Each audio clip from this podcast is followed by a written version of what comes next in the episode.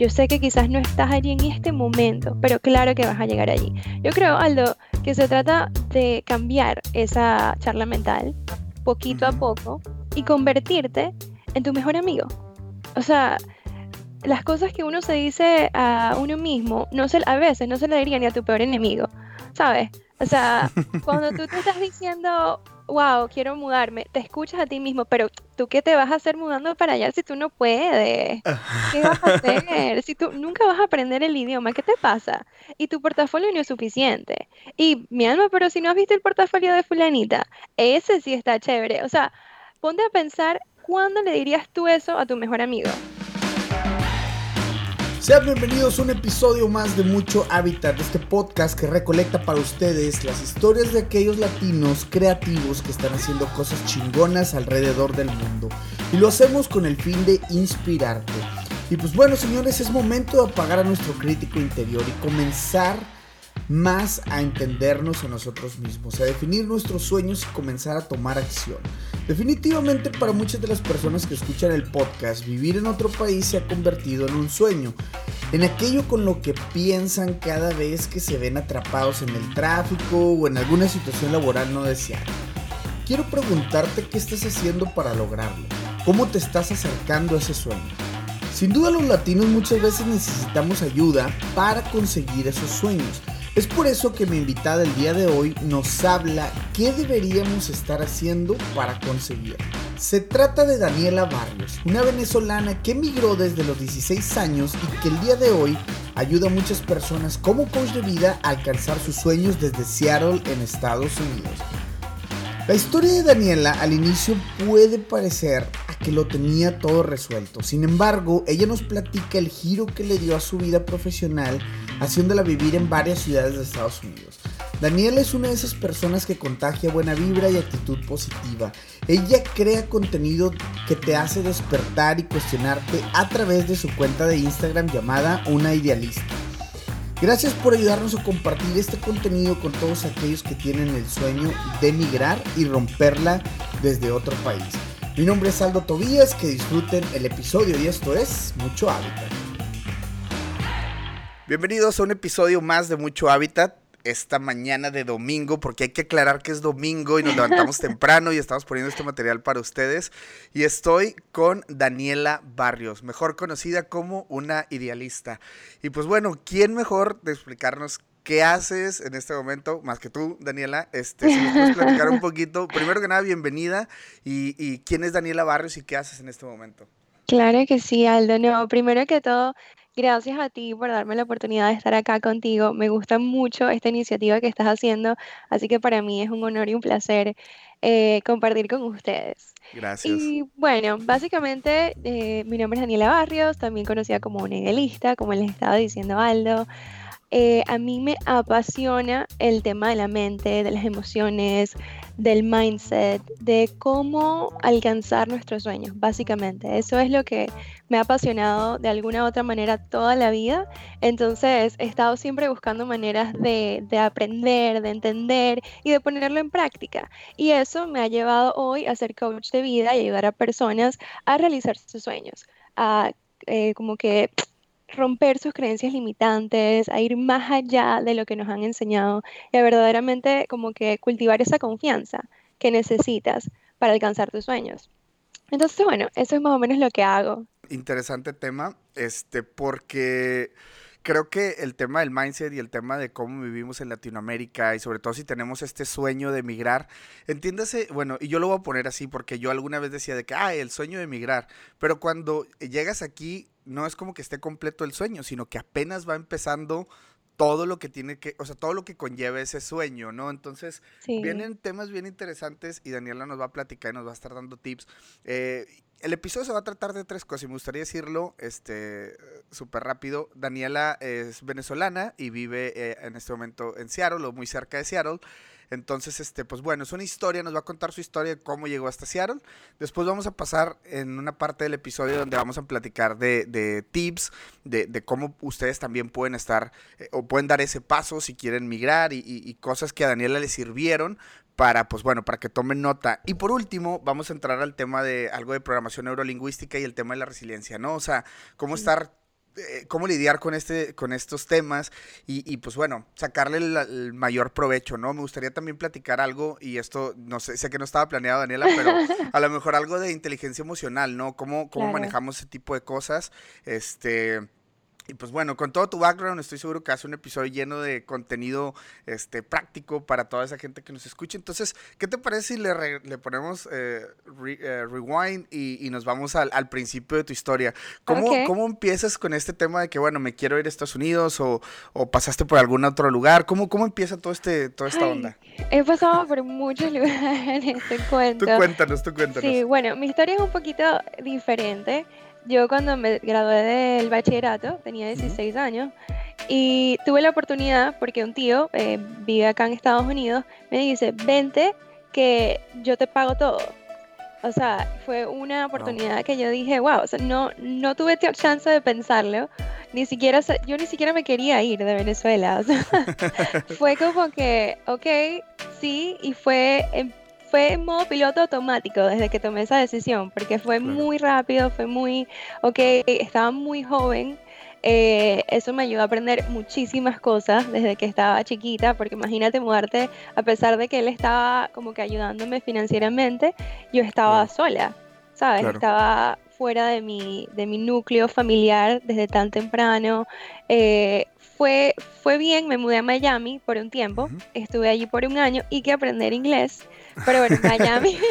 Tenías 16 años, ¿cierto? Tenía 16 años. 16 años en Miami, imagínate. En Miami, sí. O sea, este, aprendí muchísimo, aprendí muchísimo. Claro, no aprendí tanto inglés. Entonces eh, empecé a tomar un curso, todo lo demás, y después dije, bueno, Miami me gusta, es muy lindo, pero no es lo mío.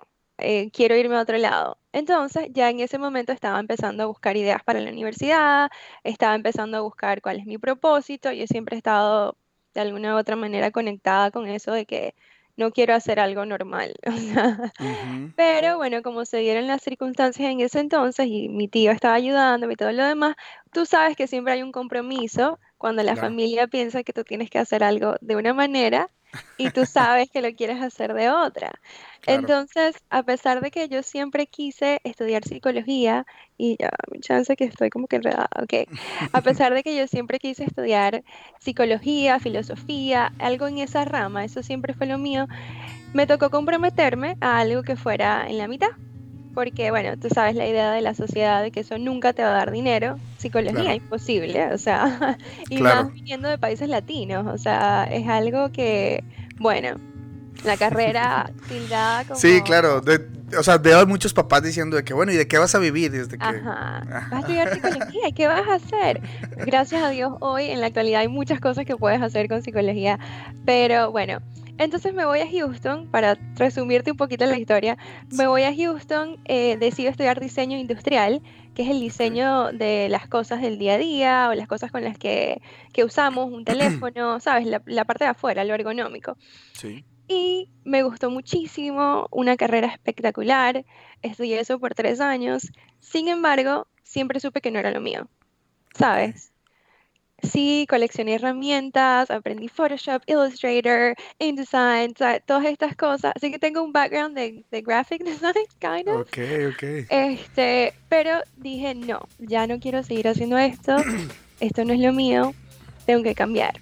Y bueno, ahí fue cuando por fin decidí este, como que desligarme de esa conexión financiera que tenía con mi tío y empezar yo sola a estudiar psicología, a estar, porque eso fue como que, ok, si no estudias eh, diseño industrial, ya se acaba todo lo que fue una decisión fuerte, pero es lo que yo quería. Y bueno, ahí empezó como que todavía un poquito más ese indagar, ahí sí me tocó trabajar de lo que sea, lo que encontrara, pero terminé mi carrera, me sentía muchísimo más feliz, después conocí a mi esposo, después nos mudamos a Seattle, o sea, ha sido una jornada bastante en distintos lados, pero chévere. Claro, y de hecho, digo, me llama la atención y voy a hacerle zoom un poquito al, tema donde dices de que, bueno, trabajé de lo que sea. Y este, yo creo que es una parte que vivimos todos los latinos y, me gustaría como que entrarle al, como a, platicar un poquito también lo que se vive de este lado, ¿no? En Canadá mucha gente luego, o sea, ve, tú puedes ahorita subir una pieza de contenido, lo que sea, de que, ay, estoy esquiando, bueno, aquí está muy cerca Whistler, entonces, pues sí, fuimos a esquiar a Whistler y lo subimos y todo. y luego la gente lo ve y, puede pensar que, que, la vida acá es perfecta y que todo está súper bien y todo, pero pues cuando uno llega y, y, este, y aunque tengas tiempo aquí, o sea, todavía se vienen muchos estos temas de que, bueno, hay que pagar esto, hay que pagar el seguro, hay que pagar eso, o sea, cosas. Y luego aparte, bueno, el tema, cuando vas llegando, que no tienes, digamos, como eh, esa solvencia todavía o no estás ganando lo que quisieras ganar y todo, pues te toca entrarle a trabajos en, no sé, voy a, voy a poner nombres sin, sin realmente como decir que ahí, pero en Starbucks, o sea, tipo en cafeterías o en boutiques o, o cualquier cosa que te haga como lograr ese objetivo de, pues bueno, mantenerte, ¿no? Primero que nada y después, en el caso tuyo, imagino que era pues pagar universidad, pagar un montón de cosas. Entonces, hay una subrealidad que luego no vemos o no contamos, porque pues también es válido decirlo que no se cuenta esa parte, pero que existe, ¿no? Y, y, creo que mucho de la gente, este, cuando ve que está subiendo cosas como que cool y todo, te imaginas que, ah, por el solo hecho de emigrar ya va a estar todo súper cool y todo, y pues no, también tocan etapas duras. ¿Tuviste algún momento así como que dijeras, ah, ¿qué estoy haciendo aquí? O sea, neta, no, yo no pertenezco a este lugar o algo así. ¿Te, pasó alguna vez por la mente o cómo? Sí, totalmente. Yo pienso que eso, eso es algo normal, eso es algo que pasa. Cuando me tocó empezar a trabajar y ya realmente como que valerme por mí misma, recuerdo que yo estaba haciendo nanny, o sea, yo hacía nanny todo el tiempo y también era, fui bartender por un rato. Entonces yo recuerdo una noche saliendo a las 3 de la mañana de, de hacer tragos toda la noche. Claro. Y yo decía, Dios mío, pero ¿será que esto es lo, o sea, será que vale la pena hacer todo esto? Porque sabes, cuando uno llega también la parte de los papeles, de la vaina, uno le toca trabajar con lo que sea, como tú dices. Claro. Este, entonces sí, recuerdo muchos momentos así que yo decía, Dios mío, ¿qué estoy haciendo? Pero, ¿qué pasa, Aldo? Ahí en esos momentos, cuando tú tienes un propósito definido de lo que tú quieres hacer, o una visión de a dónde estás yendo, ahí es donde tú vuelves a esa visión y dices, ok, sé que es un momento difícil, sé que las cosas no están como quiero todavía, pero yo sé a dónde quiero ir y yo sé que lo que estoy haciendo ahorita, por más difícil que sea y por más duro, me va a llevar a donde yo quiero estar. Entonces, cada vez que me pasaban esos momentos yo regresaba a esa visión que tenía de lo que quiero lograr. Y eso de alguna u otra manera me ayudaba a mantenerme eh, como que sana mentalmente. Claro, claro. Oye, Daniela, y te iba a preguntar, digo, a lo mejor me estoy adelantando en el, en el tema, pero esto, esto que dices de que, bueno, tengo una visión, un objetivo claro y todo, eh, ¿es importante definir tiempos para ese tipo de, como de visiones? ¿O tú tenías algún tiempo de que, si en dos años no consigo esto, entonces cambio de plan o, o cómo... Eh, digo, y te digo que a lo mejor me estoy adelantando ya al tema de los tips, pero solamente como que para conocer de que qué onda, o sea, tú traías así como que el, el, plan de en tanto tiempo voy a llegar a tal lado ah. y si no, entonces plan B o cómo, cómo lo manejabas en ese momento. Bueno, mira, ese, en, en, te voy a decir cómo yo lo manejaba y te voy a decir como que dice un poquito de la ciencia, ¿cierto? De lo que yo he estudiado yo en ese momento lo manejaba sin tiempo, o sea, yo tenía un lugar, una visión muy clara, un propósito. En ese momento, Aldo, si te soy honesta, no sabía ni cómo iba a llegar ahí. O sea, no tenía la menor idea. Siempre he sido una soñadora demasiado grande. Entonces, imagínate, con una visión tan grande como la que tengo y tenía en ese momento, era muy difícil ver los pasos. Yo decía, ok, ya va, lo único que necesito ahorita es terminar psicología y ya después veo qué pasa. O sea, yo veía solamente el siguiente paso, el siguiente paso. Y pienso que eso te ayuda mucho cuando tienes visiones muy grandes y cuando estás pasando por momentos difíciles, porque si nos ponemos a trazar el plan de que, ok, de aquí a dos años, de aquí a tres años, de aquí a cinco años, de aquí a diez, puede ser que te sientas abrumado por todo lo que tiene que pasar, ¿sabes? Entonces hay un nivel muy delicado entre ponernos metas que son muy difíciles o que creemos que no son alcanzables. Eso más bien baja nuestro, nuestro performance o desempeño. Y metas muy fáciles, eso también baja nuestro desempeño. Dicen que tiene que ser en la mitad, ni tan difícil ni tan, ni, tan, fácil. tan fácil. Entonces, y con el tema del tiempo, ¿qué pasa? Que si tú te pones una meta, tienes un tiempo determinado, es chévere, las metas son, son efectivas cuando le pones tiempo, Pero tienes que tener cuidado porque de nuevo, te puedes abrumar muy fácil, te puedes decepcionar si no llegas al tiempo que tienes que, que dijiste que ibas a alcanzar. Y como somos nosotros, generalmente nos ponemos unas metas que después cuando miramos atrás, ¿cómo, cómo que en 30 días iba a perder 20 kilos? O sea, sí, claro. ¿sabes? Entonces, a los que nos estoy, los que nos están escuchando, sí les digo que hay que tener un poco de cuidado con eso del tiempo. Sí, ponle tu tiempo, pero mantente flexible en el camino, porque hay muchas cosas que pasan en la vida. O sea, es imposible realmente planear la vida entera porque pasan cosas en el camino que tú dices, wow, no lo vi venir. Claro, claro. Y al final, y al final creo que pues eso es lo que le da, lo terminando saborcito a la vida, ¿no? O sea, esas cosas inesperadas que luego pasan. Y creo que cómo, cómo las resuelves, pues bueno, a, conforme vas madurando y conforme vas viviendo experiencias, te es más fácil resolver unas situaciones que otras, ¿no? Y, una situación que no te esperabas, y voy a poner así una situación, digo, no esperada, entre comillas, ¿no? Pero imagínate que llega un hijo a tu vida y es como que, pues una manera diferente de abordar todo, aunque tuvieras tu plan, pues ahora sigue tu plan, pero pues con esos alicientes que ahora pues se vuelve un poquito ahí como como más complicado. Entonces, pero, pero bueno, no hablemos de esas cosas todavía.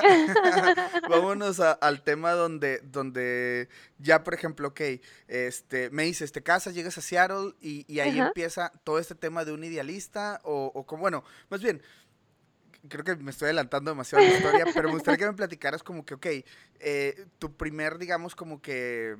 Em, trabajo ahora sí o, te, gradúas de la universidad y ya comienzas con este proyecto de un idealista o cómo, platícame un poquito la historia detrás de todo esto. Claro que sí, claro que sí.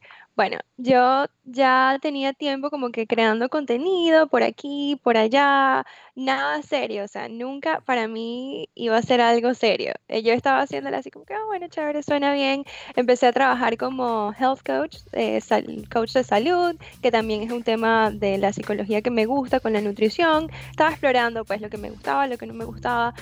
Eh, pero cuando empecé a crear contenido y a interactuar con las personas eh, que, les gustaba mi contenido, epa, mira, esto me cambió el día, o wow, qué cool está ese tip, muchas gracias. Yo decía, wow, aquí hay algo. O sea, y más que todo que mi corazón está con la comunidad latina. O sea, yo eso te lo puedo decir así con los ojos cerrados. Yo quiero trabajar con gente en la comunidad latina porque yo sé todo lo que hemos pasado y tenemos una carga cultural muy brava de hace, o sea, de tantas cosas que han ocurrido en nuestros países. Entonces, realmente ahí es donde yo, mi corazón está. Entonces, ahí fue cuando empecé a tomar seriamente el tema de, de las redes y de un idealista. Y dije, ok, ¿cómo puedo hacer que esto sea mi trabajo? ¿Cómo puedo hacer que esto sea mi vida? Y bueno, seguí entonces, empecé a hacer más certificaciones de life coaching, de programación neurolingüística, empecé todavía a formarme más para poder crear mejor contenido, para poder empezar a atraer clientes. Y de hecho, Aldo, me, parecía las señales del destino, ¿no? O sea, antes de yo empezar a, hacer mis entrenamientos y tal, a mí me llegaba gente por, por DM, eh, Dani, ¿cómo puedo trabajar contigo? Y yo, no, no, todavía no, ya va, yo te aviso. Porque tranquilos, tranquilos. todavía no tengo un programa, entonces, sabes, yo creo que también para mí, yo tenía mi visión, y cuando te digo mi visión es que yo siempre he querido trabajar con la comunidad latina, ayudando, así sea en una terapia o en un coaching, siempre supe que quería ayudar a la comunidad latina. No sabía cómo, ni dónde, ni cuándo, pero me mantuve flexible y escuché las señales, pues, del camino. Claro. Pienso que eso es muy importante cuando estamos este, creando nuestra vida. Bueno, entonces este, empecé a hacer mis certificaciones, como te dije, y el año pasado por fin me puse los pantalones y dije, ok, ya, este es mi negocio, voy a empezar a recibir clientes. Y cuando lo hice, fue increíble. O sea, ya, ya tenía gente que quería trabajar conmigo, ya eh, fue muy fácil, pues la transición de, de trabajar a empezar a estar acá, pues, viendo clientes online y eh, me encanta, pues, me fascina. Qué, qué, padre, qué padre. Y te, te voy a, digo, voy a, a, tomar un poquito de lo que dijiste, las señales. ¿Cómo detectar esas señales que empiezan a llegar a tu vida? Porque creo que, eh, no sé, a todo mundo nos ha pasado como que quieres algo y te llegan oportunidades, pero luego no estás suficientemente preparado y pues se te pasa, o sea, no, no, no lo voy a como que solamente decir que así pasa o que es, que es el, el 100% de las ocasiones, pero creo que luego también la, muchas veces como no estamos tan preparados o no tenemos la visión bien clara y cuando llegan esas oportunidades a nuestra vida, esas señales a nuestra vida como que eh, terminan pasando. Entonces, eh, voy a tratar como de ponerme en el lugar de, quien nos escucha, está en Latinoamérica y quiere irse a otro país. Este, cómo estar como atento de las señales, cómo estar digamos, con ese sentido de alerta de que, bueno, cuando pasan este tipo de cosas es el destino, lo, en lo que tú creas, ¿no? Diciéndote de que, bueno, toma acción. En tu caso, me platicabas, pues bueno, fueron esos mensajitos que te estaban llegando y todo. Este, para la gente que, por ejemplo, que está que, que tiene estas ganas, eh, o más bien, ¿cómo estar alertas a esas señales? No sé si la pregunta sea muy general o, o, la mm. acotamos un poquito, no sé cómo, cómo puedes platicar de eso. A ver, primero que todo, cuando para estar alertas a las señales es saber lo que estás buscando, ¿sabes? Primero que todo, porque si, si no estás claro, si estás como que sí, pero no, hay una diferencia entre no estar, no estar claro y tener miedo. Pero si no estás claro, cuando te digo que es que no sé qué voy a hacer, o sea, no tengo la menor idea. Ok, tómate el tiempo para ver qué es todo lo que no quieres tómate, sí, porque yo trabajo con mucha gente, no, pero es que no sé, no sé. Y yo, ok, yo sé, yo sé que no sabes, pero si supieras, vamos a empezar haciendo una lista de todo lo que no quieres. Entonces, ¿sabes? Yo creo que lo primero es aclarar tu visión un poco. No tiene que ser perfecta, no tiene que ser que te vas a casar con esa visión para siempre y eso va a ser tu vida por los próximos 40 años. No, no, no, no. Simplemente aclara lo que quieres en este momento para ti. Y al tener esa visión, es mucho más fácil estar atento a las señales porque ya tú sabes lo que estás buscando. Si quieres inmigrar, por ejemplo, ok, yo me quiero ir a Miami, un ejemplo. Ya tú estás claro que te quieres ir a Miami, empieza tu cerebro literalmente empieza a estar mucho, poner mucho más atención a las señales que te pueden ayudar a llevarte a Miami. Entonces, no sé, alguien te dice, te vas a dar cuenta que en el ejemplo de Miami, vas a escuchar muchísimo más Miami, vas a escuchar a personas hablando de Miami, vas a ver vuelos eh, que se van a Miami, o sea, eso es una, es, está como que wired en nuestro cerebro y también es porque le estamos poniendo atención e intención. Entonces, presta la atención a esas cositas. Si te quieres ir a algún lugar y empiezas a ver, este, no, que aquí hay un trabajo tal, y quizás no estoy preparado para ese trabajo, no importa, manténlo allí y quizás te preparas para ese trabajo, ¿sabes? Es cuestión de, estar pendiente, de estar pendiente, y si tú consideras que es una señal, es una señal, o sea, eso no es que hay un libro en el cielo que dice, esto era una señal. Y esto no era una señal. ¿Sabes? Sí, Para claro. nada. Es lo que uno hace. O sea, yo vi eso como señal porque yo lo decidí así. Pero otra persona lo pudo haber visto como, wow, te escribieron y no estabas lista, esto no es lo tuyo, ¿sabes? Claro, claro. Entonces, Es depende de ti. Depende de ti todo el tiempo, totalmente de acuerdo. Daniela, te, voy a preguntar, este, ahora sí como que una eh, algo ahí como para, para, para meternos, digo, al, al, al tema como de sentimiento. ¿Qué, ¿Qué, ha sido lo más difícil que te ha tocado en estos, en estos años eh, o al momento de haber tomado la decisión de emigrar y pues todo esto que te ha tocado vivir ya en Estados Unidos, ¿qué ha sido lo más difícil con lo que te ha tocado lidiar, las mm. barreras más difíciles que has tenido que reventar? Bueno, para mí, eh, pienso que lo más difícil ha, estado, ha sido estar lejos de mi familia porque nosotros somos un, somos cuatro, o sea, mi mamá, mi hermano, mi hermana y yo, y la verdad que siempre fuimos muy pegados, o sea, siempre hemos sido de que mejores amigos nosotros cuatro, de una manera que muy poco se ve, o sea, una, de verdad, una relación muy diferente. Y recuerdo que estando acá, hubo un tiempo, eh, Venezuela estaba en uno de los, de los peores momentos, que en cuanto a la inseguridad y todo lo demás, y en una de esas, este, estoy fuerte, me estás preguntando de uno de los, de los peores momentos, unos momentos más difíciles. Yo en ese momento no podía salir del país y recibo una llamada que mi papá y a mi hermano este, les pegaron unos tiros porque ellos tenían un negocio y todo lo demás. Y bueno, imagínate, estando acá y la desesperación de no poder salir a ir a verlos, Uf, eso fue uno de los momentos más difíciles en mi vida, que ahí sí dije, Dios mío, ¿qué estoy haciendo aquí? O sea, yo quería agarrar todo irme, estar con ellos y estar allí, ¿sabes? Claro, ellos están bien, no les pasó nada, fue simplemente, bueno, simplemente una bala, pero, eh, ¿sabes? Pero igual, este, eso sí fue uno de los peores momentos y sin embargo, allí de nuevo tuve que guardar la calma por un rato, claro, pasar esa emoción tan fuerte pero recordar porque estaba acá, yo me los quiero traer a ellos en algún momento, no tenía sentido para mí dejar todo irme, ¿sabes? Es como que eso ha sido uno de los momentos más difíciles. Digo, mm, mi, mi, siguiente pregunta era de que cómo le das la vuelta a eso. Digo, ya nos platicaste un poco, es como que, bueno, conservar la karma, volver a tocar la base, decir, bueno, mis objetivos están claros. Y sí, era más, e, era más grande el beneficio digo, quedarte y luego seguir con todo esto para que alguna, en algún momento pudieras tú ayudarlos, ¿no? Claro. Este, digo, ahí, ahí le entiendo. Y era, era mi pregunta, ¿no? Pero creo que la, que la contestaste de esa manera. Y, y en el tema profesional, ¿te ha tocado también el tema de, por ejemplo, la las barreras del idioma, el inglés? Digo, bueno, pues tú llegaste muy eh, muy pequeña acá. Me imagino que ya el inglés para ti ahorita ya corre por tus venas normal, pero llegaste algún momento como que a batallar con ese tema, o digo, y, hablo como del tema profesional, este, ¿te ha tocado también así como una barrera que digas, ah, esto sí estuvo difícil? Bueno, si supieras que el tema del inglés, sí fue, aunque yo me vine muy temprano, yo había estudiado que sí, el inglés del bachillerato, y yo juraba que sabía hablar inglés, y bueno, me fui a Miami, en Miami todo el mundo hablaba español, eh, hice un curso de inglés, yo juraba que iba a empezar la universidad, así como que, wow, yo soy gringa, pues. No. Ah, sí. O sea, no. Cuando empecé la universidad, imagínate todo en inglés. Eh, eso fue un shock para mí bastante grande. Me recuerdo en las clases de historia, aprendiendo historia de Estados Unidos, yo no sabía nada de la historia de Estados Unidos.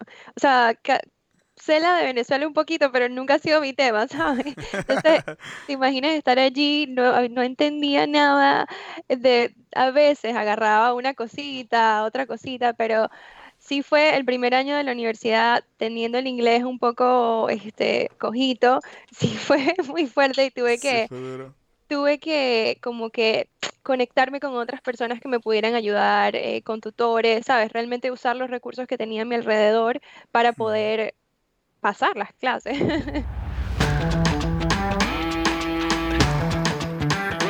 Definitivamente lo que les voy a comentar a continuación nos consterna a todos. No importa si eres diseñador, ingeniera, taxista o ama de casa. Es un tema relevante para nuestro día a día.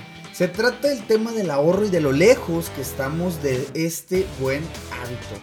Y es que nadie nos enseñó ni a practicarlo ni todos los beneficios de hacerlo. Bueno, pues déjenme les platico que hay una cuenta de Instagram llamada Pobre el que no ahorre. Es una plataforma que te ayuda a hacer planes de ahorro para tus proyectos con asesoría profesional, además de crear contenido para ayudarte a entender la importancia del ahorro en los años más productivos de tu vida. Si quieres una asesoría sin costo, solo tienes que contactarlos por Instagram enviándoles un DM y mencionándoles que escuchaste esto en Mucho Hábitat para que de esta manera puedas recibir una asesoría personalizada sin costo alguno. Así que ya lo sabes, visita Pobre el que no ahorre, todo separado por puntos y contáctalos. La gente que se quiere ir y piensa, por ejemplo, en el tema del, inglés, eh, el tema de, por ejemplo, eh, no se escuchan muchos creativos, entonces el tema eh, de mi portafolio, de no ser suficientemente buenos, o sea, creo que es, es parte de un un poco el síndrome del impostor que todo el mundo tenemos de que creemos que no merecemos tal o cual cosa o que no estamos suficientemente bien preparados y todo. ¿Qué decirle a esa gente, Daniela, como que está en Latinoamérica, tiene el, sueño, el deseo, pero está con todos estos, digamos, toda esta tormenta interna de no soy suficientemente bueno, yo no le armo para el inglés, mi inglés es malo, o, o, bueno, y hablo de inglés porque a lo mejor, bueno, tu caso, mi caso son países que hablan inglés, pero si se quieren ir a Noruega, de que pues no hablo noruego, no, no hablo de que sueco, lo que sea, eh, pero eh, vaya, el, concepto está ahí, ¿no? No hablo el otro idioma, o me hace falta, o no soy suficientemente bueno. ¿Qué decirle a estas personas que, que que viven como que en esa, como que te, te, mm, esa nube que traes ahí arriba diciéndote que no puedes, no puedes, no puedes, este, ¿cómo, cómo puedes como darle la vuelta a ese tema? Bueno, mira, te voy a contar primero, hay una, una de las mejores hipnoterapeutas del mundo, Ameritza Pierce se llama, ella trabaja mucho con el tema de, de yo no soy suficiente. ¿Qué pasa? Que con ella ha tratado a personas súper famosas, ricas, que lo tienen todo. Y se ha dado cuenta que al final del día, igual va, o sea, el, el core problem, el, como que el corazón del problema, sí, el, el problema de raíz, es que no se sienten suficientes. Entonces, primero que todo es saber que esto de no ser suficiente nos, nos pasa muchísimo, nos pasa a todos. O sea, es algo, parece que es como que lo automático, pues. es como que lo que el cerebro se va, no, es que yo no soy suficiente. ¿Por qué? Porque el cerebro se enfoca en todo, generalmente en todo lo que no tenemos, en todo lo difícil, porque él quiere protegernos. Él está acá para protegernos, para estar pendiente de cualquier amenaza. Entonces, obviamente, eso a veces hay, hay muchas amenazas en nuestro cerebro porque tenemos muchos miedos, entonces nos sentimos que no somos suficientes. Pero, miren, o sea, el sentirse suficiente, el, el, tener autoestima, el tener confianza en ti mismo, no es algo que sucede de la noche a la mañana. Eso es algo que vamos trabajando poco a poco, todos los días, es algo de minuto a minuto. O sea, es que cuando me dices una persona que se quiere, que se quiere mudar, que está pensando no soy suficiente o no tengo el inglés, tómate un respiro. Cuando te escuches ese, esa locura mental que no te deja avanzar, toma un respiro y recuerda una o dos cosas que sean buenas de ti, que sean positivas, que tú sabes que son tus fortalezas. ¿Sabes? Por ejemplo, yo cuando me siento así de que, Dios mío, pero si hay personas que son coaches espectaculares, ¿yo cuándo voy a ser así? Yo digo, ok, ya va, Dani. Tú eres creativa, a ti te encanta aprender, claro que vas a llegar allí. Yo sé que quizás no estás allí en este momento, pero claro que vas a llegar allí. Yo creo, Aldo, que se trata de cambiar esa charla mental poquito a poco y convertirte en tu mejor amigo. O sea, las cosas que uno se dice a uno mismo, no se, a veces no se le diría ni a tu peor enemigo, ¿sabes? O sea, cuando tú te estás diciendo, wow, quiero mudarme, te escuchas a ti mismo, pero tú qué te vas a hacer mudando para allá si tú no puedes? ¿Qué vas a hacer? Si tú nunca vas a aprender el idioma, ¿qué te pasa? Y tu portafolio no es suficiente. Y mi alma, pero si no has visto el portafolio de fulanita, ese sí está chévere. O sea, ponte a pensar, ¿cuándo le dirías tú eso a tu mejor amigo? Claro, claro. No, lo había visto de esa manera y justamente digo, lo tengo aquí porque ah, comencé a leerlo hace poco. Y, y, este libro, bueno, El Poder de la Hora, este, les voy a deber el nombre porque está bien difícil. Edward no, Toll. Yo tampoco lo sé decir. Pésimo con mi pronunciación, pero bueno, este cuate, o sea, digo, habla justamente de eso, ¿no? De, de, de estar consciente de esas voces que nos está juzgando todo el tiempo, ¿no? De, de apagar un poco eso y, y, entrar en un estado diferente. Digo, lo voy empezando a leerlo, pero el, el tema es ese, ¿no? Que todas esas voces emiten un juicio sobre nosotros y está en nosotros creerlas o no. Y creo, o sea, digo, no lo había visto desde ese, desde ese punto de vista que tú comentas, ¿no? De que no es algo que no le dirías ni siquiera a tu mejor amigo o a un, digo, a una persona este, nos juzgamos muy duro, ¿no? Muy fuerte y creo que ahí eh, hay gran parte del, problema que luego tenemos para no creernos suficientes. Y esto que nos platicabas, este, de, de de las personas ricas que también están, o sea, ricas o exitosas, famosas, lo que sea, digo, el, mote ustedes pónganselo, pero eh, que también no tienen ese sentido de, de que son suficientes, ¿no? Y que, qué loco, está muy, muy,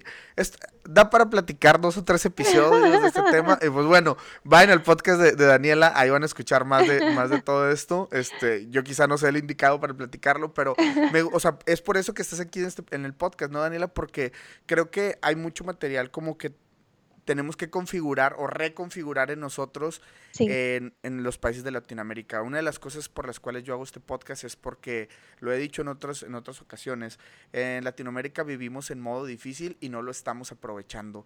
Es tanto las carencias que padecemos o digamos, eh, para, voy a hablar del caso de diseñadores. en México, al menos, por ejemplo, vas a entrar a una agencia, te piden de que le sepas a Photoshop, Illustrator, editar, tomar fotos, este, si me explico, After Effects, y, y empiezas como que a, entre más sepas, eres una mejor, es un mejor recurso para la empresa. Claro. Pero luego migras y luego te das cuenta que aquí entre más específico seas para una cosa, te va mejor, ¿no? O sea, si eres solamente te dedicas a retocar fotos y ese es tu máximo y te haces muy bueno retocando fotos, te van a pagar muchísimo más que si supieras un poquito de todo. Entonces, cuando llegas acá, y a mí me tocó llegar acá, y yo te digo, en México pues había un poquito de todo, ¿no? Y cuando llegas acá te das cuenta que no tienes tú que contestar ni teléfonos, ni correos, ni atender juntas con clientes. O sea, tú te dedicas a lo tuyo y a diseñar, y aquí están los, los programas de diseño, y ya. Entonces, creo que Latinoamérica nos prepara para un mundo muy difícil y cuando llegas a un país como Estados Unidos, Canadá, o he tenido gente en el, episodio como Alemania,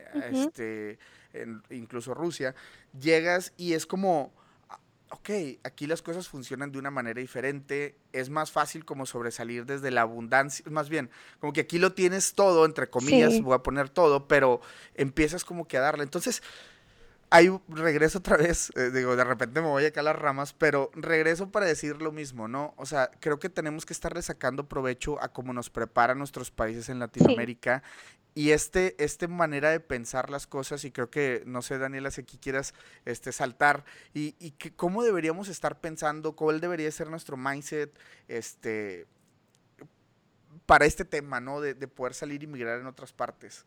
Ok, Primero, eh, me, me pareció súper interesante cuando dices eso de que cuando estamos en los países latinos, generalmente estamos viviendo desde la carencia porque falta de seguridad, falta de, no sé, la inflación, todo lo, todo lo que uno viene lidiando desde hace tiempo.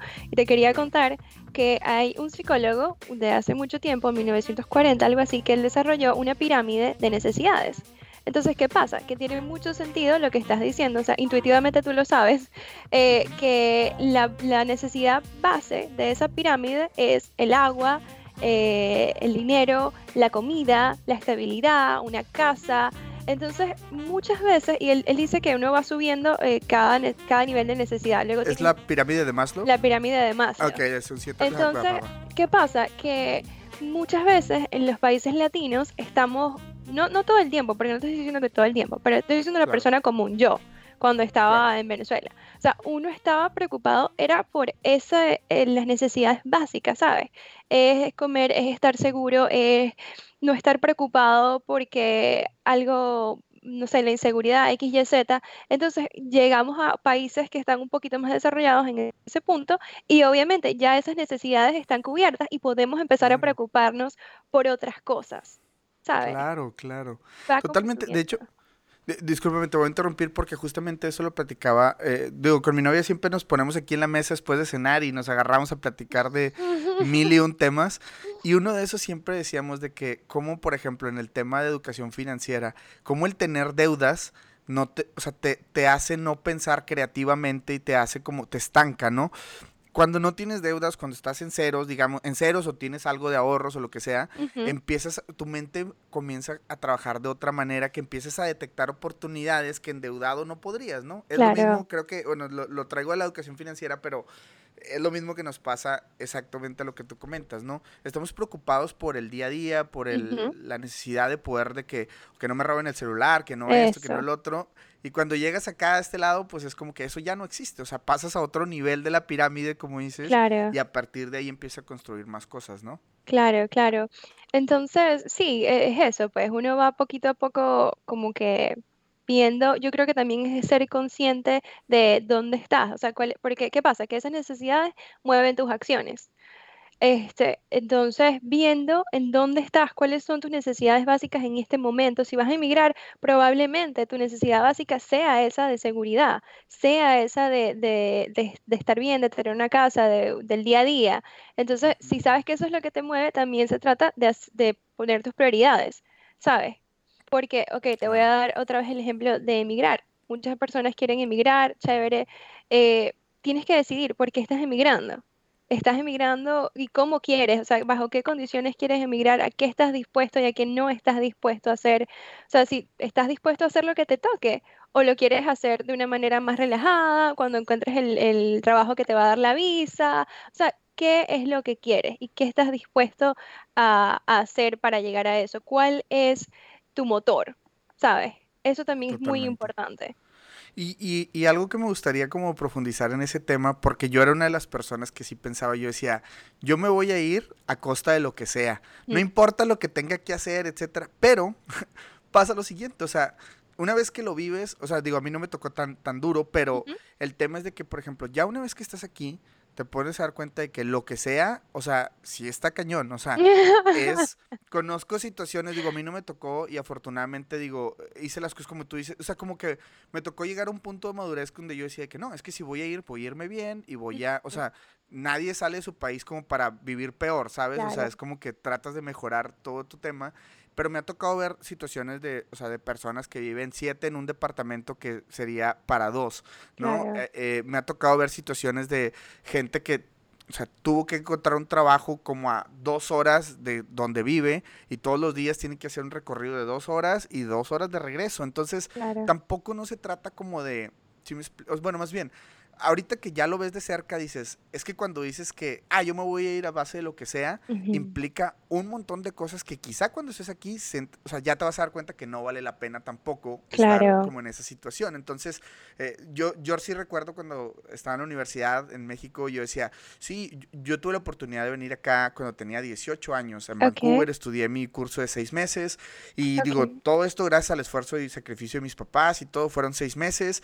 Eh, y, y era bien loco porque cuando yo estaba aquí, este, pues, yo venía con mucho sacrificio, mis papás habían hecho mucho sacrificio, claro. pero conocía gente aquí que pues estaba normal, o sea, sus papás tenían el poder adquisitivo y económico de poderlos mandar acá y conocía gente y yo decía de que, wow, órale, o sea, eh, como, como, que tenía una versión bien rara de dos mundos, ¿no? Y mm. luego yo decía, me voy a ir, me voy a ir, no importa si me quedo a dormir en la central de autobuses, o sea, yo voy a ir a Canadá algún día y todo, pero luego te das cuenta que no, pues voy a hacer las cosas bien, o sea, eh, eh, entiéndase que, que es una decisión que, digamos, si haces las cosas bien desde el principio, es muy probable que todo siga en ese camino, ¿no? Que te empiecen a pasar cosas buenas y todo. Entonces, pues bueno, ahí quedó el tip. Digo, ahí ya metí mi cuchara yo, pero este, es parte de platicar, ¿no? totalmente, totalmente. es que como tú dices, hacerlo, eh, estás tomando una decisión grande. Es, una decisión bastante grande, es una decisión que va a tomar cambios, riesgos. Eh, tienes que ver qué es lo que te mueve. Porque ahora te pongo el ejemplo de una persona, eh, por ejemplo, a mi familia, después de que pasó lo de mi papá y mi hermano en Venezuela, ellos estaban en riesgo de estar en Venezuela como tal, o sea, los estaban buscando, ¿sabes? Whatever. Eh, entonces sí se tuvieron que ir tipo como sea. O sea, fue de que de, de, hoy a mañana ya en un mes ellos no podían estar allá porque los podían secuestrar o lo que sea. Entonces sí hay personas que sí les toca irse como en lo que, lo que venga, pues. Pero si tú no estás, entonces ese era su motor, estar a salvo, estar vivo. Si tú no tienes eso detrás de ti y puedes esperar un poquito más y puedes hacer las cosas este, bien, entonces hazlo así. Claro. Totalmente. Hola a todos, me gustaría preguntarte cómo te puede ayudar para que des ese paso que te ayude a ejercer fuera de tu país. ¿Qué puedo hacer para que logres y descubras lo fregón que es migrar y conocer el mundo desde otros ojos. Es increíble que muchas de las preguntas de aquellos que lo quieren hacer son muy similares y quiero platicarles que he preparado una plática conferencia para todos aquellos que quieran dar ese paso. Es un resumen de todo lo que hemos platicado con nuestros diferentes invitados a través del podcast y pues bueno, son invitados que están en todas partes del mundo. Entonces una conferencia llena de tips y consejos que te ayudarán a lograrlo. Y lo mejor de todo es que no tiene ningún costo. Así que si tú eres alumno o maestro de alguna universidad, esta plática es 100% para ti o tus alumnos. Solo contáctanos por mensaje de Instagram, arroba mucho hábitat o envíanos un mail a hola para enviarte los detalles. Ahora sí, continuamos con el episodio. Sí, sí, definitivamente, ¿no? O sea, si es una situación ahora sí de vida o muerte, pues no tienes mucho que pensarlo, lo haces, ejecutas y sobre la marcha vas arreglando cosas, pero si tienes la oportunidad de planear, que todo mundo lo desearía, claro. este, pues hazlo y haz las cosas bien, ¿no? Entonces, pues bueno, ahí quedaron los tips para la gente que, eh, que en Latinoamérica está con todo este tema. Ya Daniel y yo nos pusimos a indagar un poquito ya todo ese rollo. Espero les sirva el contenido. Y pues bueno, Daniel, también digo, como para ir general... Eh, no resumiendo porque hay muchas cosas todavía que faltan por platicar, solamente que el tiempo no nos va a dar, pero este me gustaría como preguntarte si pudieras hacer un kit de supervivencia, vamos a suponer que tuvieras una mochilita y tendrías que echar tres cosas o cinco, si son cinco, cinco, las que tú creas, que una persona tiene que tener al momento que decide migrar? ¿Qué, qué tiene que tener estas, estas chico, chica, este, que quieren ya decir, me voy? ¿Qué deben de traer en la mochila? Y hablo de cosas pues tan físicas o tan, digamos, este, tan, tan en idea, ¿no? Que, que, tuvieran que tener.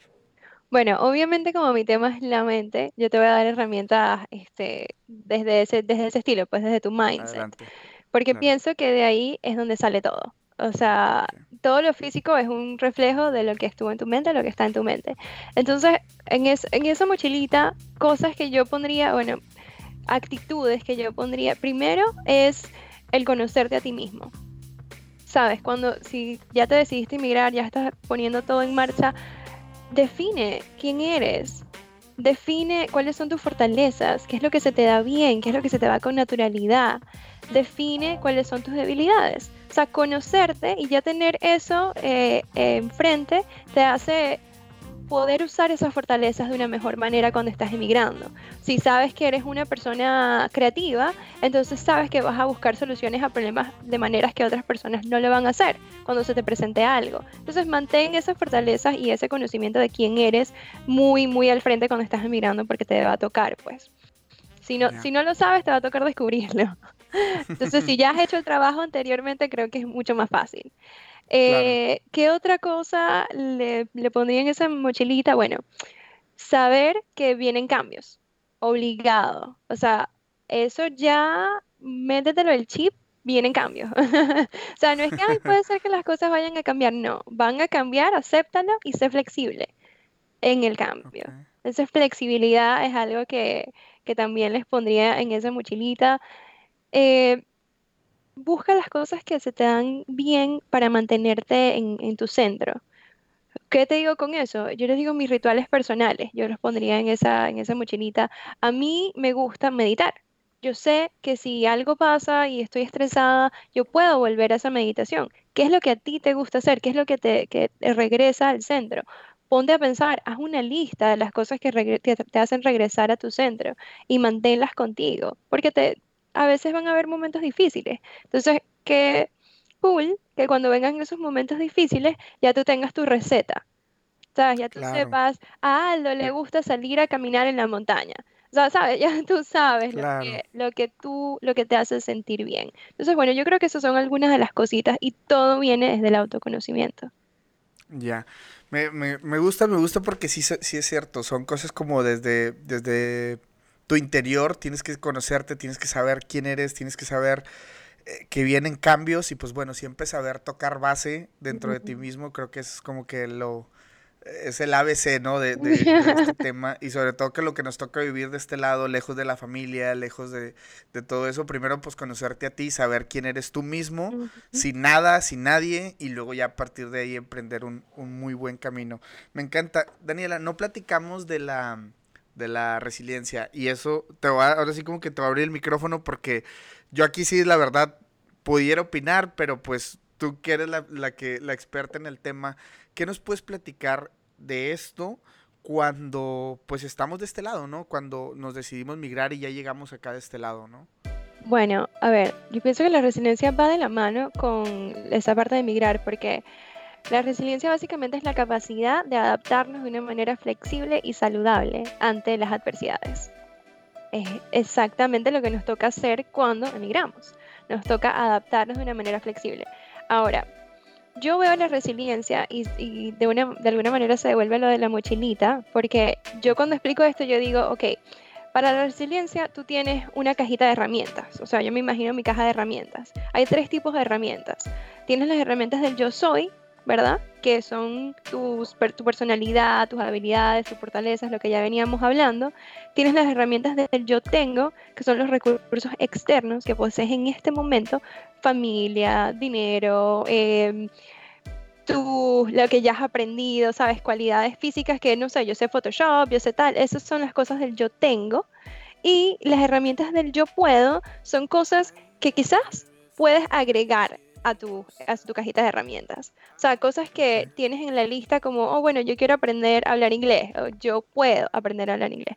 Entonces, eh, cuando hablamos de la resiliencia, es algo, yo pienso que es un tema muy personalizado de saber, de nuevo, las herramientas que tienes del yo soy, quién eres, tu personalidad, tus fortalezas, yo tengo, qué tienes en este momento. Mira, yo cuando hago este, eh, yo hago un taller de la resiliencia y lo trabajo con personas, porque yo te puedo dar la teoría así, bueno, la resiliencia, primero que todo, el término empezó en 1980 y todo lo demás, pero honestamente, yo me he dado cuenta que eh, la única manera de, aprenderlo es que lo, apliquemos a nuestra vida, ¿sabes? Entonces, ¿de qué se trata? De, yo a veces pongo a la gente a hacer una lista de todas las cosas externas, físicas que tienen en este momento. Si, si estamos hablando de emigrar, yo te diría, haz una lista de todo lo que tienes disponible que te pueda ayudar. Ah, bueno, tengo una tía en no sé dónde, tengo un tío en no sé dónde, o bueno, sabes que un amigo que fue, o sea, todos esos son recursos externos que tienes a tu disposición. Eh, tengo mis ahorros, tengo mi carrera, tengo mi portafolio, todos esos son parte de los recursos que te ayudan a ser una persona más resiliente. Ya. Eh, otra cosa muy importante de la resiliencia, Aldo, es que los estudios nos dicen que algo necesario es tener un apoyo social. ¿Sabes? Un soporte social, tu familia, tus amigos. Cuando nos estamos mudando, más que todo, que eso se categoriza como, uno, como un trauma, de verdad. En la psicología, mudarse es uno de los eventos más traumáticos que alguien puede vivir, como el divorcio, eh, perder un hijo, o sea, todo eso está categorizado allí. Ah, Entonces... ¿Qué pasa? Que cuando tenemos y somos conscientes de las personas que tenemos a nuestro alrededor, eso también ayuda mucho, tener un soporte social. Entonces, date cuenta quién tienes a tu alrededor, cultivas relaciones que te puedan ayudar. Eh, esos primeros días, o sea, llama a tu gente, manténlos ahí contigo, sal, conoce nuevas personas, todo eso es parte de la resiliencia. Claro, y yo creo que esa parte se vive muy Digo, ahorita que lo, lo platicas de esa manera, ya viéndolo desde ese punto de vista, tiene mucho sentido, pero eh, si no te preparas para ese, para ese tema, te puedes encontrar atrapado en de que, ¿y aquí qué? Y te sientes chiquito, chiquito, chiquito. Bueno, a mí me pasó. Sí. Y, y el tema de, decir, ah, ¿y ahora aquí qué hago? Y si tengo un problema, ¿a quién le llamo? Y entonces, hacerte ese círculo social lo antes posible, creo que es, es muy beneficioso para ti porque te sientes con soporte, ¿no? Te sientes que puedes recorrer a alguien. Y pues obviamente la familia, si estás, si se quedó en tu país, pues bueno, siempre vas a tener el apoyo levantando una llamada. Yo hay algo que, que, traigo siempre, y vuelvo al tema con mi novia en, la mesa, siempre platicamos acerca de eh, cómo, por ejemplo, e, el, el, apoyo que tenemos con nuestros papás, eh, hermanos, y por ahí también tienes hermanos, pero con el tema de, los papás, yo lo veo mucho de esta manera. Imagínate que somos las personas más importantes en la vida para nuestros papás y cuando nos venimos a vivir a otro país, pues ellos quieren saber qué onda, cómo nos va y todo. Y entiendo que muchas veces no les llamemos por un tema de no preocuparlos o no, ¿sabes? O sea, de que no les vas a hablar para practicar tus problemas, pero eh, muchas de las veces compartimos mucho en redes sociales, yo pienso así, yo soy esto, yo, yo quiero esto y esto, y, tenemos una opinión muy fuerte de las cosas, pero con las personas que más importan, como que luego nos alejamos un poquito y nos desprendemos. Y pongo el caso, digo, no necesariamente tienes que estar en otro país, muchas veces viviendo en el mismo país, te puedes dar cuenta cómo nos alejamos completamente de nuestros papás. Y es muy loco, ya cuando llegas una, una vida, digamos, como adulta, el hecho de, por ejemplo, de si llama a tu mamá y pues, por ejemplo, ah, está ocupado, el rato le marco y se te va y no le marcas, entonces es como que eres la persona más importante para ella y te está marcando de que haz algo, o sea, como que despierta, ¿no? Sí. Y, y este apoyo, o sea, ¿A qué voy con esto? Es de que cuando hay algo en tu vida, siempre vas a poder correr hacia tu familia, ¿no? Y esa parte yo creo que siempre tienes que tenerla bien claro. Eh, yo no veo un caso, bueno, al menos en Latinoamérica, este, veo mucho como las familias muy unidas, muy cercanas, muy como, eh, pues no sé, puede ser no una persona muy buena en la vida y dígase, ponle, o sea, digo, ahí interprétalo, cada quien que lo interprete como quiera, pero la mamá siempre va a estar ahí, ¿no? Siempre va a estar ahí, los papás siempre están como que al, al pendiente y a ver qué pasa, ¿no? Entonces, pues, eh, ese soporte, esa, eh, digamos, como que aprovechemos que tenemos estos círculos sociales que comentas para sentirnos un poquito mejor, ¿no? Y eso me parece excelente. Este Daniela, ¿qué más? ¿Qué, por ahí se nos puede estar escapando? Digo, antes de... Ah, bueno, ya sé. Quiero que me platiques, porque esto no lo hemos platicado para nada, el tema de un idealista. ¿Cómo, cómo bueno, ya, ya nos platicabas un poquito que empezaste a generar tu contenido y luego la gente te empezaba a preguntar. Eh, ahorita estás creciendo bastante, mucha gente, el contenido que estás generando, ¿quién te lo genera? O sea, bueno, más bien, tú lo generas, pero ¿quién te hace los posts o tú los haces? ¿Cómo, cómo estás funcionando de esa manera? Me porque está muy chido y veo el contenido, es contenido súper positivo y la verdad es de que yo vi tus posts este, y había una pregunta, este, y te va a quedar mal si ahorita la recuerdo mal o algo, pero era como que, bueno, identifica para dónde quieres ir, ¿no? Como que, eh, qué, son, qué, qué tipo de experiencias quieres vivir y ese tipo de cosas. Es como que, ahora le voy a hacer ese ejercicio, me ¿no? Y luego ya, pues empecé a, ver un poquito más de tu contenido y dije, bueno, a ver, sí, tengo que contactar a Daniela y tenemos que platicar en un episodio. Y pues gracias, digo, por acceder también. Entonces, platícanos qué onda con, con el tema de un idealista, cómo, cómo nace, cómo, cómo empiezas con toda esta onda. Bueno, un bueno, el nombre como tal nace porque este, hay un test psicológico de Myers-Briggs Test que lo puedes dejar en las notas si quieres, la gente lo puede tomar. es básicamente 16 tipos de personalidades basados en Carl Jung. Entonces, bueno, en fin, a mí me encanta ese test y siento que da mucho al, al, al, a la raíz de lo que soy. Y entonces una, y desde que descubrí ese test estoy como que súper identificada y una de las de las cualidades que tiene mi tipo de personalidad es idealista. Por mucho tiempo yo estuve totalmente opuesta o no, pero una idealista, o sea, yo no quiero ser idealista, no, no digo el nombre de mi, de mi vaina, pero eh, simplemente haber visto esa cualidad allí me como que me molestó al principio. Yo como que, pero si las personas idealistas no hacen nada, o sea, es simplemente ideales y todo lo demás. Luego me di cuenta, o sea, como que empecé a decir, no, sí lo soy, sí lo soy, yo me, yo me apego a mis ideales y voy y lo logro porque un idealista no es una persona que se la mantiene en el, eh, pensando acerca de sus ideales, sino es un soldado comprometido a poner en acción sus ideales. Entonces, cuando empecé a verlo desde allí, yo dije, wow, que este, esto es lo que yo quiero hacer. Bueno, así nace como que el nombre de, un idealista como tal. Y eh, el contenido, todo lo que creo, honestamente ahorita soy una compañía de una persona. Me pasa igual por acá. o sea, mi negocio ahorita solamente es yo, yo genero contenido, yo eh, hago mis posts, yo diseño todo lo que hay allí. Eh, los podcasts ahora que estoy haciendo, los grabo, los edito, eh, después veo mis clientes, yo hago mis campañas de marketing, o sea, eh, me ha tocado aprender de todo para hacer este proyecto, pero bueno, a mí me encanta, entonces voy cada día aprendiendo un poquito más. Mi visión sí es en algún momento crecer y convertir esto en un equipo donde, bueno, alguien me maneja las redes, otra persona me edita los podcasts, pero por ahora estoy feliz donde estamos. mis clientes, o sea, felicidad con por fin trabajar así uno a uno en creencias, en planes de acción, en llevarte a ese siguiente nivel. Eso me fascina. Así que así estamos más o menos con una idealista. Y todo lo que comparto son cosas que yo he puesto en práctica.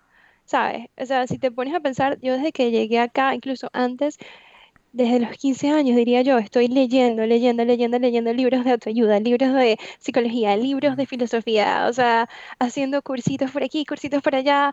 Siempre estoy como que aprendiendo este tema porque me encanta.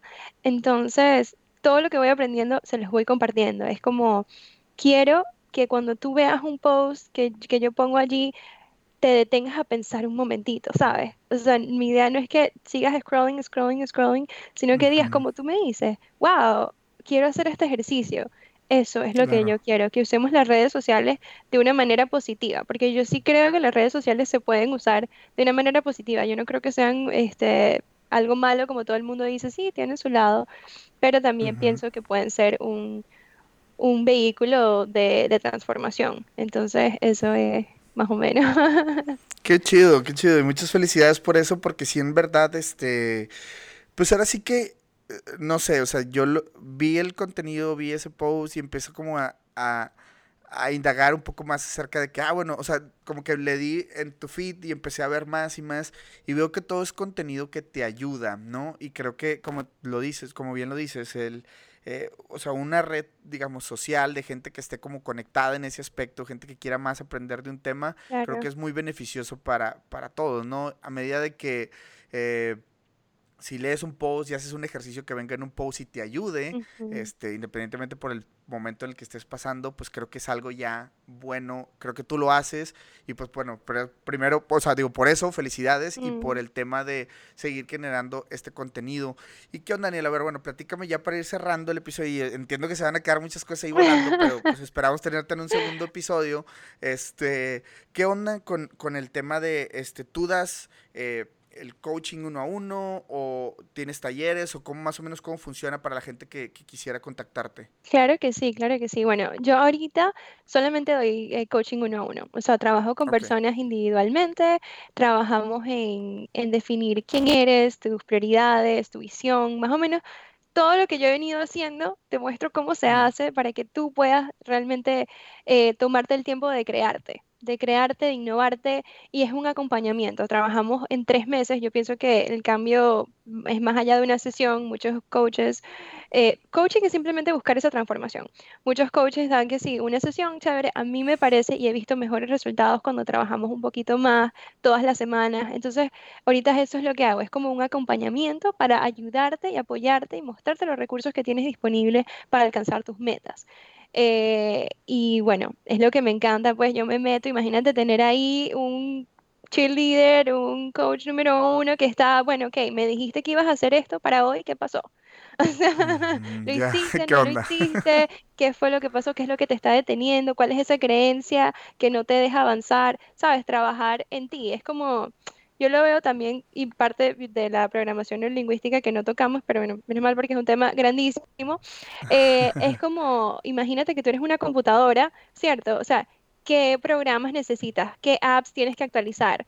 ¿Qué tienes que borrar? O sea, es trabajar desde esa manera, ¿sabes? Ya. Claro, claro. Me gusta, me gusta. Y pues bueno, eh, déjanos por ahí ahora sí que tus redes, dónde te pueden encontrar, cómo te pueden localizar, qué onda, cómo, cómo, cómo te encontramos en, en todas tus redes, en todo lo que nos quieres compartir. bueno, me pueden, eh, me pueden encontrar en Instagram, ahí estoy bastante como arroba una idealista.